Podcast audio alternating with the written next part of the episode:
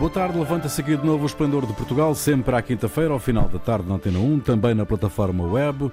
Produção de Carlos Quevedo, edição de Ana Fernandes, operações de emissão de João Carrasco, Ronaldo Bonacci, Sara Batista e Jair Ratner com Rui Pego. Boa tarde. Boa tarde. Boa tarde. Boa tarde.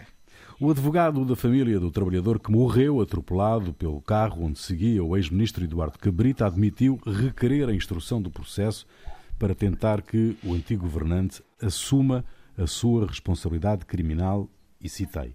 Junta-se assim à advogada que representa o motorista que conduzia o carro, que também pondera pedir a abertura de instrução por incongruências no inquérito. O Ministério Público imputou ao motorista a prática de crime de homicídio por negligência e duas contraordenações. A acusação de homicídio por negligência pode estar ferida por um erro processual, o Ministério Público diz que seguiam cinco pessoas no carro, mas o elemento do Corpo de Segurança da PSP seguia numa segunda viatura da comitiva.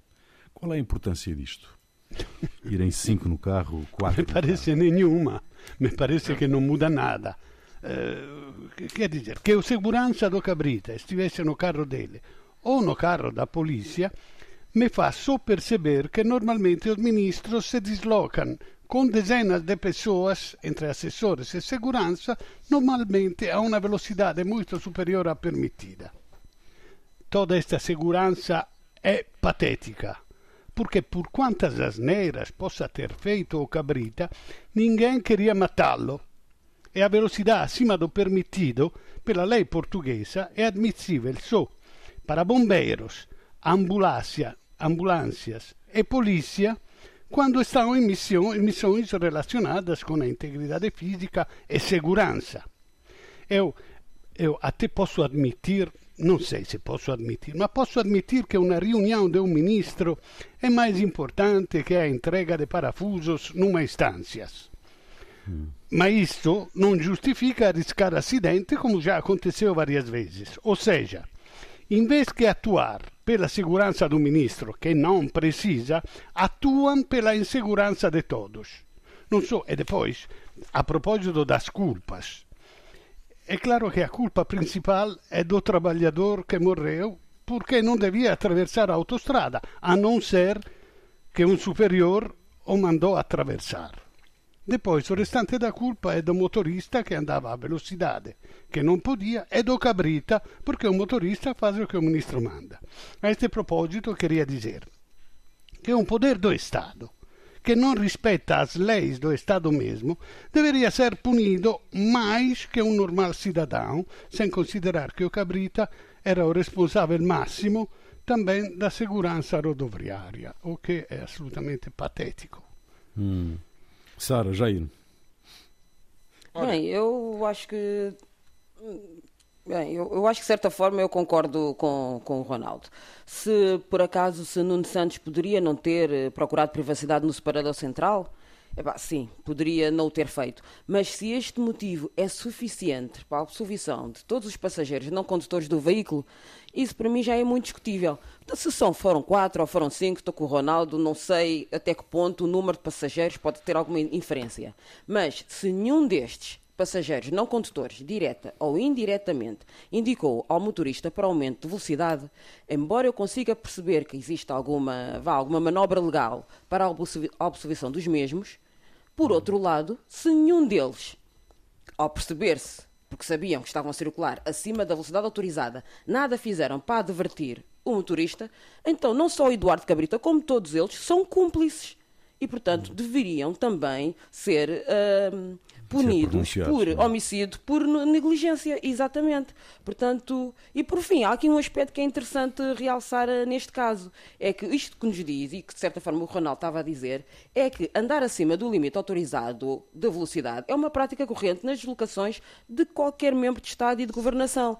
E, e quanto a nós, demais cidadãos, também devemos pensar uh, que toda aquela gente que levantou o dedo acusatório quantos de nós nunca circularam acima desta velocidade? Portanto, mesmo nós, é, portanto, é uma prática corrente todo e qualquer condutor, basicamente. Quem é que nunca. Quem, quantas vezes nunca ninguém viu na autoestrada andarem mais do que 120 km a hora?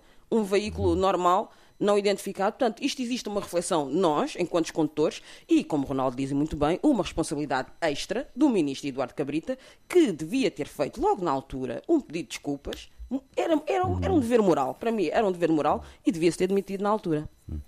Uh, Jair, uh, Cabrita que... demitiu-se agora né, e assumiu a responsabilidade Sim. política, né? mas tem algum Sim. outro tipo de responsabilidade, do teu ponto de vista? Uh, a primeira coisa é, eu acho que é uma série de informações imprecisas a respeito desse atropelamento. Hum. Primeira coisa, foi dada a impressão de que o ministro estava sozinho no carro com o motorista. Foi dada a impressão, ninguém falava de outras pessoas. Havia hum. mais duas pessoas no carro e o é, no, no despacho é, fala até uma, uma terceira inexistência. Depois hum. falaram que o carro ia mais de 200 km por hora, o que saiu publicado na imprensa, estava 163, o que é alguma diferença, se bem que ambos são acima do, do, do, do limite, quer dizer, acima de 30 quilômetros é, a respeito do, é, da, da, velocidade máxima é uma infração muito grave no Código de Estrada. Uhum. É, em terceiro lugar, o, disseram que o motorista teria respeitado o aviso de redução de velocidade por causa de obras. Hoje, o Jornal Público informa que o atropelamento ocorreu antes da viatura avisando que havia obras, porque o, uhum. é, a viatura tá, estava metros atrás do, do, de onde o Nuno Santos teria atravessado. Quer dizer, existe toda uma série de, de coisas que são mal explicadas, mal, mal é, que foram feitas, e eu acho que o julgamento disso aí está é, sendo feito muito à pressa. Eu acho que, primeiro, o, o fato do ministro ter, fala, é, ter falado ou não ter falado, eu não sei se foi decisão dele ou de advogados. Eu não sei se é, é permitir, é, se foi indicação de advogados também isso é outra coisa. Eu acho que ele, o, o, o ministro foi absolutamente inábil politicamente.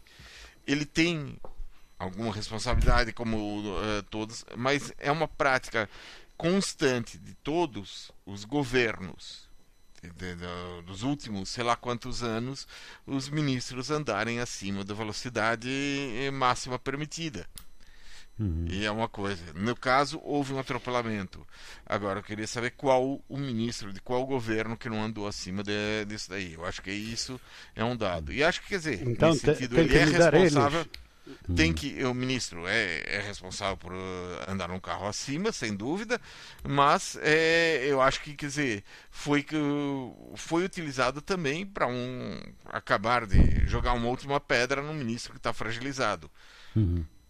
Muito bem, esta é uma versão mais curta do, do Esplendor de Portugal. Temos daqui a pouco todas as emoções eh, do Braga Estrela Vermelha para a Liga Europa. É um jogo decisivo para o apuramento do, eh, do Braga no primeiro lugar do grupo. Eh, sete anos depois de ter sido detido, o antigo Primeiro-Ministro José Sócrates ainda não foi julgado e o Jornal Público avança que há risco de prescrição de crimes relacionados com a casa de Sócrates em Paris. A juíza Margarida Alves reviu a sua decisão e aceita agora que José Sócrates possa recorrer para a relação da decisão de ser julgado autonomamente por três crimes de falsificação de documentos no âmbito do processo Operação Marquês. Apesar da complexidade do processo, é admissível toda esta lentidão? É, é, assim Olha, que. Eu acho que estamos todos de acordo que não. Não. Primeira coisa, é, justiça demorada é denegação de justiça. Uhum. Quer dizer, houve uma série de erros que impediram que José Sócrates fosse julgado pelos crimes de que é acusado. O primeiro deles foi a criação de megaprocessos em que tudo que parecia suspeito no governo, na vida dele, foi colocado num só saco. É, isso funciona quando o julgamento é na praça pública e não nos tribunais. Porque é, se, e aí isso aí serve também para na praça pública ir passando peças do processo para a imprensa, o que ajuda a criar a ideia de que o indivíduo é culpado. Bom, é, existem acusações de que o atraso é de manobras dilatórias da defesa. Eu acho que foi para mim, acho que foi incapacidade da acusação. Ou... Então pode ter sido intencional. Como não conseguiam provar alguma coisa, mistura-se um monte de outras suspeitas para a pessoa parecer culpada de pelo menos alguma coisa. Para mim, uhum. o problema é está nisso. Eu não estou afirmando que eh, Sócrates é inocente, nem culpado, mas acho que a sociedade portuguesa merece o julgamento do ex-primeiro-ministro. E a incapacidade do sistema de justiça, eu acredito que vai deixar Sócrates sem julgamento, culpado de alguma coisa que ninguém sabe dizer o que é, e eh, qualquer pessoa que disser que ele é culpado ainda pode levar um processo de difamação por parte dele. Uhum. Eu acho que é inacreditável o estado da justiça e que há anos e anos ninguém consegue fazer nada para melhorar. Eu, é, é, a, mim me fazem rir aqueles que para remediar querem abolir a prescrição, como se eh, 20 ou 30 anos depois se pudesse chegar melhor à verdade. E mesmo chegando à verdade, se pode ainda chamar justiça uma condenação ou uma absolvição 20 ou 30 anos depois? A lógica é, se 4 ou 5 anos não chegam, allargamos o tempo, esquecendo que a prescrição é em si um direito a ser libertado de uma acusação que não se consegue provar.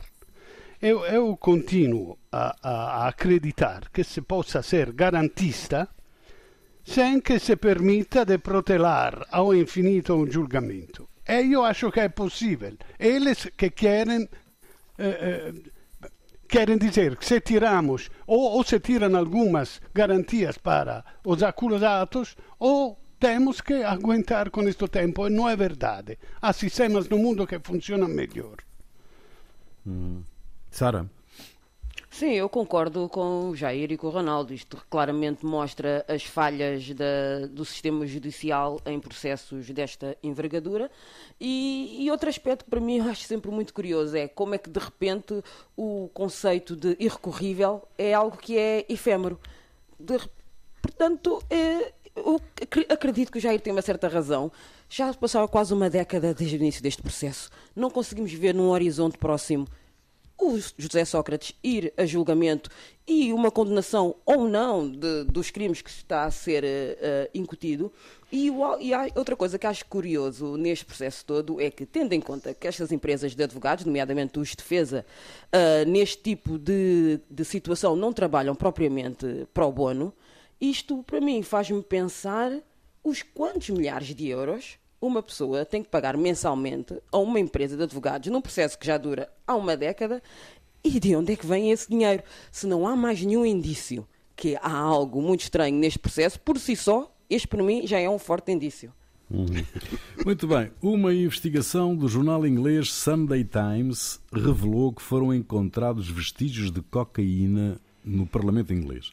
O jornal garante que há vestígios do uso da droga em vários locais, de uso exclusivo a legisladores, funcionários e jornalistas acreditados, incluindo uma casa de banho próxima do gabinete do Primeiro-Ministro Boris Johnson. Esta bomba explode no momento em que o governo de Johnson lançou um plano ambicioso para combate ao uso de drogas.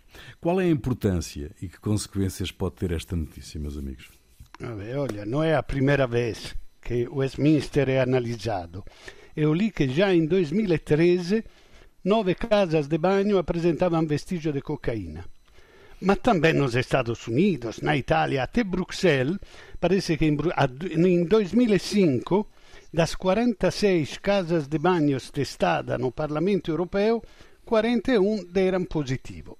Então, esta, a cocaína é a droga dos potentes, políticos, empresários, Wall Street e tal. Dà energia e segurança a quem se sente fraco e inseguro. Mas não é fácil discriminar quem o faz seguindo uma moda temporária de quem é adito, ou seja, é doente. Em todos os casos, é preocupante perceber que no Parlamento há tantos aditos ou fracos e inseguros. Talvez a quantidade de cocaína que se encontra nas casas de banho do Parlamento não seja muito diferente da que se encontra nas casas de banho de uma discoteca. E a proposito, na Assembleia da Repubblica Portuguesa nunca foi feita esta, esta pesquisa? Se, se tem medo do risultato? Eu andei a procurar isso, eu por acaso andei a procurar isso, Ronaldo. Foi também.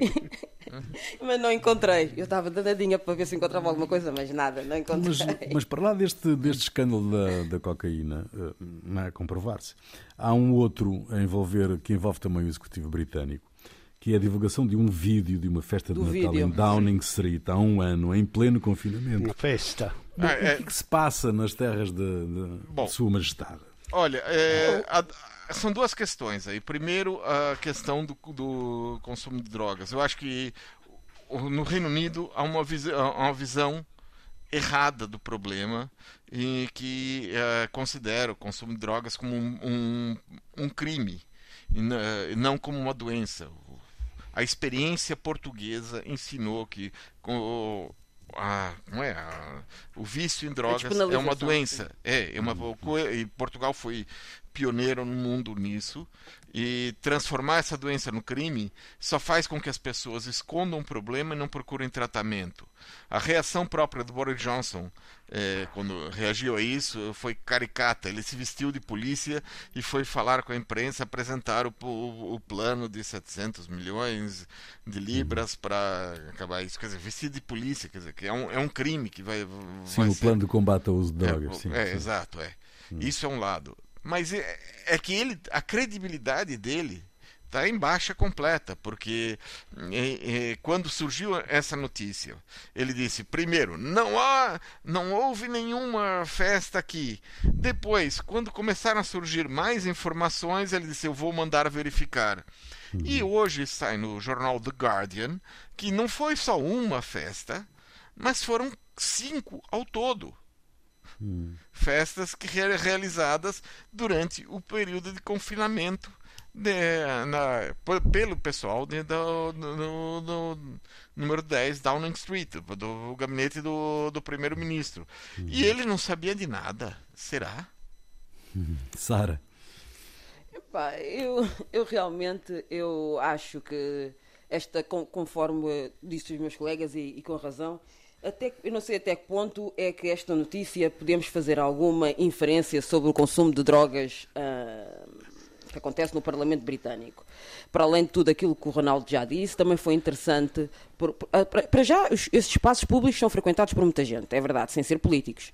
Ah, jornalistas, administrativos, sei lá, outro- entregadores, sei lá.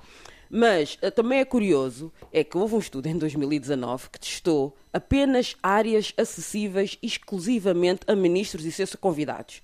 E das nove áreas testadas do Parlamento Britânico, quatro mostraram-se altamente positivas para vestígios de cocaína, mesmo quando ainda cheiravam a limpeza recentemente feita. Portanto, o que eu penso disto tudo é se, embora o nariz seja uma porta de entrada, a cocaína não é bem como o SARS-CoV-2 e não circula assim pelo ar. Portanto, a minha questão é: como é que a droga vai para lá parar? É que para ser detectada nestes espaços, nomeadamente nos mais exclusivos, ela certamente tem que passar por algumas centenas de polícias e guardas e vários controles de segurança até ser consumida. E estamos a falar de cocaína, não estamos a falar de qualquer outro tipo de estupefacientes. Portanto, o que mostra no Parlamento Britânico é que há uma clara facilidade de circulação de drogas nestes espaços. Vabbè, tu vai a, a perquisir um parlamentar que chega na casa da democracia. Parece um insulto. Não É, é? mas, mas é, mas, mas é que está. Não, não, não sei se parece um insulto. O que diz é que os políticos são como qualquer um cidadão. Portanto, que como qualquer um cidadão geral, há, eh, pode haver comportamentos aditivos de dependência, ou, pronto, ou de vez em quando eles gostam de dar assim um risquinho, de vez em quando. Co- Como acontece na população, portanto, eles não são diferentes do- dos demais de nós. Agora, o que são, o que certamente vão ser diferentes, e como disse o Jair muito bem, é nas sanções. Eles sim, ao contrário da população em geral, vão se beneficiar mais da componente de recuperação destes tais 700 milhões de libras para o plano de combate às drogas, enquanto Enquanto que os restos da população o que sofre é a componente de condenação e punição. Quando o Jair já disse, e muito bem, que a despenalização é uma das formas mais eficazes do combate às drogas. Ah, e, e achei até curioso que o secretário de Estado da Segurança Pública inglesa, quando estava a anunciar estas medidas dos 700 milhões e tal, em vez de focar mais nas medidas de combate ao tráfico ou nas medidas de recuperação, focou-se única e exclusivamente nas medidas punitivas ao consumidor, tais como removerem o passaporte, remover a carta de condução. Eu estou mesmo a ver isso a acontecer a alguém do Parlamento Britânico. Duvido. É que duvido. Até porque uma pessoa que seja aditiva e que tenha um hábito realmente ativo de consumo de drogas, tudo o que ela não quer pode, pode, até pode lhe tirar o passaporte à vontade. Tudo o que ela não quer é ir para outro país, um país onde não conhece, um país onde não sabe como é que é o, o circuito da droga, que não fala a própria língua, que corre o risco, se calhar, de sofrer de um síndrome de abstinência no meio de alguns. Portanto, isto é só uma daqueles mais claros casos de faz o que eu digo, não faço o que eu faço, tal como foi a, a festa. Uhum. É, é, um, simplesmente. Muito bem. O que é que os fez perder a cabeça esta semana? Começo por ti, Jair. Oh, o que fez perder a cabeça foi a história da indiana Anupama Chandram. Ela era uma militante pelos direitos sociais no estado de Kerala, que é dirigido pelo Partido Comunista Indiano, e se apaixonou por um companheiro de luta. Acontece que o homem por quem ela se apaixonou era um Dalit, um intocável, e ainda por cima divorciado. Ela ficou grávida e por sete meses conseguiu esconder da família a gravidez. Quando ela revelou que ia ter um filho, os pais trancaram-no em casa e depois levaram para uma clínica onde foi feita uma cesariana contra a vontade dela. O bebê, que nasceu em outubro do ano passado, foi dado para adoção contra a sua vontade. Durante um mês, em novembro de 2020, ela ficou em greve de fome em frente à Secretaria de Estado de Kerala com um cartaz dizendo que queria seu filho de volta. Só quando a imprensa e a oposição começaram a falar do assunto é que as autoridades começaram a se mexer e acabaram por levar o filho de volta. Mas uma dificuldade política para levar os pais à justiça é que o pai de Chandram é um dos principais dirigentes do Partido Comunista em Kerala. Bom, Sara. Bem, a Apple Music Awards é um evento da Apple que, com base numa escolha editorial e nas músicas mais ouvidas pela plataforma, reconhece e premia o artista, o compositor, a revelação, a música e o álbum do ano e a sua influência na cultura global. O evento vai na sua terceira edição e este ano, 2021, foi introduzida uma nova categoria, o Artista Regional do Ano, com o objetivo de reconhecer os artistas de cinco países ou regiões. Até aqui tudo muito bem, até sabermos quais são os países em questão, que passa a enumerar. Esses países são França, Alemanha, Japão, Rússia e África, cujos vencedores deste ano foram a França, o do Japão e desse país chamado África. Então, eis aquele momento que eu penso, mas qual é que é a capital de África? É que eu devo ter faltado aí esta aula durante a escola, que eu não me lembro. Portanto, o meu recado é aqui aos meus amigos da maçã dentada. Vamos lá aqui a uma lição de geografia básica de primeiro ano. É que tal como o Japão e a França não são continentes, nem o vencedor da categoria para o, entre aspas, país região África, que é nigeriano, ele não tem 54 nacionalidades. Portanto, vamos lá todos dizer comigo de uma vez por todas: África não é um país. E o lá em África tem de deixar de ser dito como é dito vulgarmente, e quando queremos referir a alguma realidade de um país africano ou a alguma realidade do continente africano, dizemos ou lá no Senegal, ou lá em Marrocos, ou lá em Angola, ou lá em Egito, ou lá em qualquer um dos belíssimos 54 países que formam o segundo maior continente e possivelmente o mais diverso do planeta Terra. Bom, Ronaldo. Olha, a camisola da seleção nacional da Ucrânia tem um mapa da Ucrânia, incluindo a Crimeia, e o lema Glória aos heróis. A UEFA podia até admitir o mapa porque a anexação da Crimeia por parte da Rússia não é reconhecida pela Europa. Ma glória aos heróis era o grito de guerra dos batalhões ucranianos que combateram ao lado dos nazistas contra a União Soviética. Bom, afinal, salomonicamente, a UEFA decidiu que Rússia e Ucrânia não se podiam defrontar por motivos de segurança. Bom, mas me deu de pensar, porque na antiga Grécia até paravam as guerras para fazer as Olimpíadas. Hoje, que ainda não há guerra, se proíbem os jogos porque podem precipitar a guerra, em guerra. Bom, Jair, a música é tua, o que é que nos trazes? Essa semana eu trago um músico que procura dar voz às lutas sociais brasileiras. É, Chama-se Don L. É um cearense que vive em São Paulo e o disco tem o nome Roteiro para iNews 2. Ele foi lançado na sexta-feira da semana retrasada e a canção chama-se Enquanto Recomeça. Enquanto recomeça, fica aí. Deixem-me dizer-vos que logo a seguir temos todas as emoções do Braga Estrela Vermelha eh, com o relato na Antena 1. Então, até para a semana. Vida selvagem, um sonho tão longe, uma rebelião em transe, libido mais mais. Mundo acaba, não, enquanto recomeça, como quem recarrega as armas, como um rapé na selva, reconexão. Sexy, ela vendo ela segura a peça, eu penso no sexo quando ela pega na e pede que mete muito. Senta pro dono da boca, me hipnotiza com a bunda. A dona da porra toda, engole igual suco de fruto. Nós derrubamos status, implodimos status, invadimos mansões. Lá pela quinta eu fiz um quarto. Ela comanda a trincheira.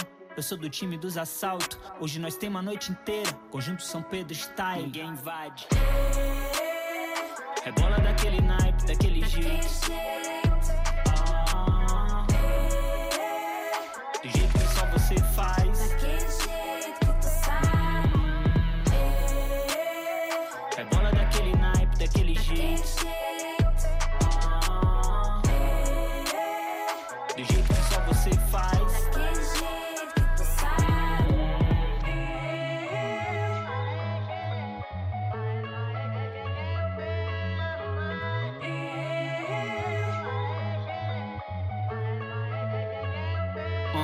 Sou quadro do Lane testemunha. Tira minha pistola da cintura. Desarma uma e arma outra. Acho que a segunda tá mais dura. Rebola por cima do meu jeans. Eu tiro, ela cai de boca. A joia que eu trouxe do saque. Vestindo ela enquanto babava rosto. Surpresa. Em cima da mesa, ela na cadeira. Depois ela em cima da lambi inteira. Molhadinha assim quando nós mete. Acaba com a seca do Nordeste. Vai, mexe, bumbum tantan. Vai, mexe o bumbum tantan. Vai, mexe. Empina a bundinha em pé. A cara na estante. Sem cash. Estilo selvagem. Sempre talvez é despedida.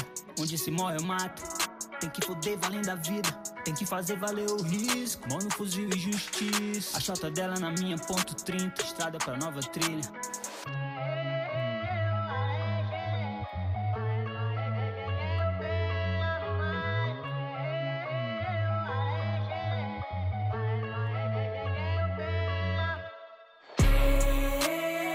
É bola daquele naipe, daquele jeito.